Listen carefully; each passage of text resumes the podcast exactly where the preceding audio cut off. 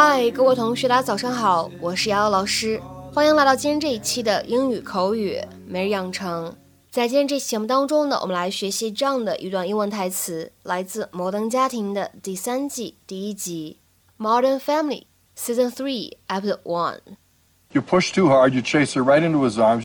You push too hard, you chase her right into his arms. 你逼得太紧，只会适得其反。You push too hard, you chase her right into his arms.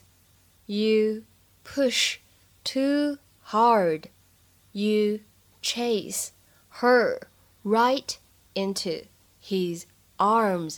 在今天这样一段英文台词当中呢，我们需要注意的发音技巧有这样的几处。首先，第一点，当 chase 和 her 出现在一起的时候呢，可以有一个击穿的现象，我们呢可以读成是 chaser，chaser。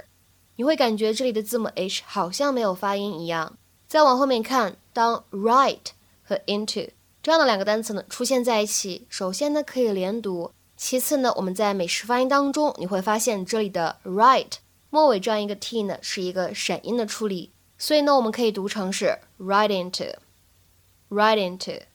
再来看一下末尾的两个单词 his arms，这个时候呢可以做一个连读，变成 his arms。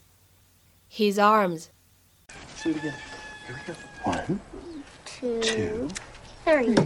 Go It's gone. It's over there. It's not back there.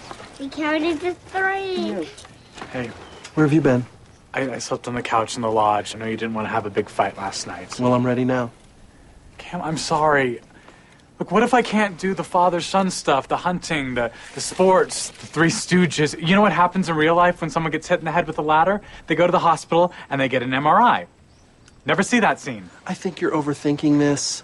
You know, I love sports. I love the Stooges. We've got this covered. No, no, you've, you've got it covered, but I'm just stuck on the sidelines, you know, pretending to understand the rules. And, you know, my dad was a rough and tumble guy, and I just, I could never relate to him. And, I don't know, I just don't think I could handle disappointing two generations.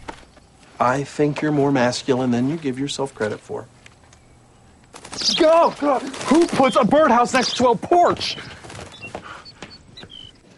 Claire, I know that you worry that Dylan is gonna break Haley's heart, but I see in his eyes that he's gonna stick with her forever. No matter what, he's always going to be with her.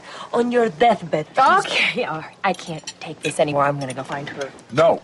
You push too hard, you chase her right into his arms, you'll end up with a boob for a son in law. Believe me, you don't want that. What's that supposed to mean? What?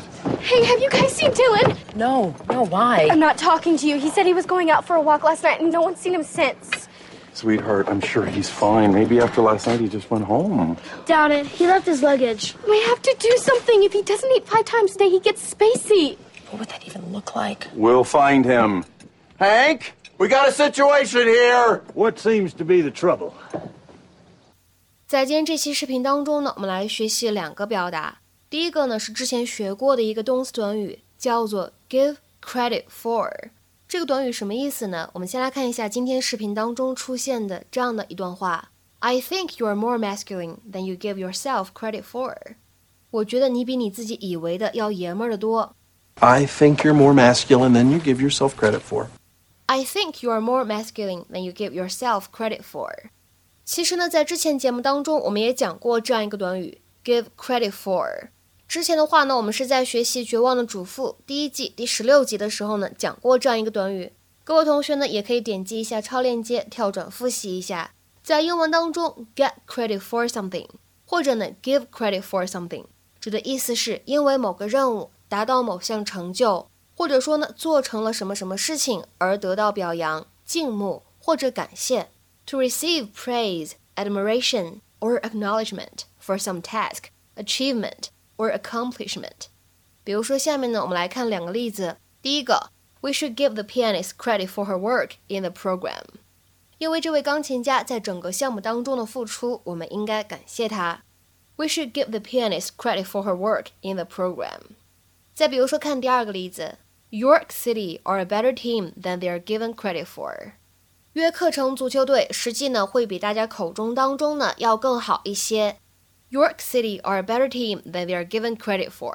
所以今天视频当中使用是一个什么样的场景呢？意思就是说，你认为自己不够爷们儿，然而我认为，事实是你比你自己以为的要爷们儿的多，是这样一个意思。那么在今天这期节目当中呢，我们还有第二个表达需要来学习，就是关键句当中出现的 chase somebody into 什么什么。在英文当中啊，我们说不论是 chase somebody or something in some place，或者 chase somebody or something into some place，都用来指把某个人或说什么什么事物赶到什么什么地方去。To steer or guide someone or something into a particular place。比如说下面呢，我们来看这样的两个例子。第一个，The dog chased the sheep back into their pen。 那只狗把羊群赶回了他们的围栏，赶回了他们的畜栏。The dog chased the sheep back into their pen。再比如说，我们来看第二个例子，They chased all the cattle into the corral。他们把所有的牲口都赶回了畜栏。They chased all the cattle into the corral。那么在今天视频当中是一个什么样的使用场景呢？是想说，如果你碰到不喜欢的女婿，如果你越想拆散他们，反而会怎么样呢？越把你女儿推向对方的身边，这样的意思。那么在今天节目的末尾呢，请各位同学尝试翻译下面这样一个句子，并留言在文章的留言区。Bill got all the credit for attracting a big audience. Bill got all the credit for attracting a big audience. 这样一个例句应该是一个什么样的意思？又应该如何去翻译呢？期待各位同学的踊跃发言。我们今天这期节目呢，就先讲到这里，拜拜。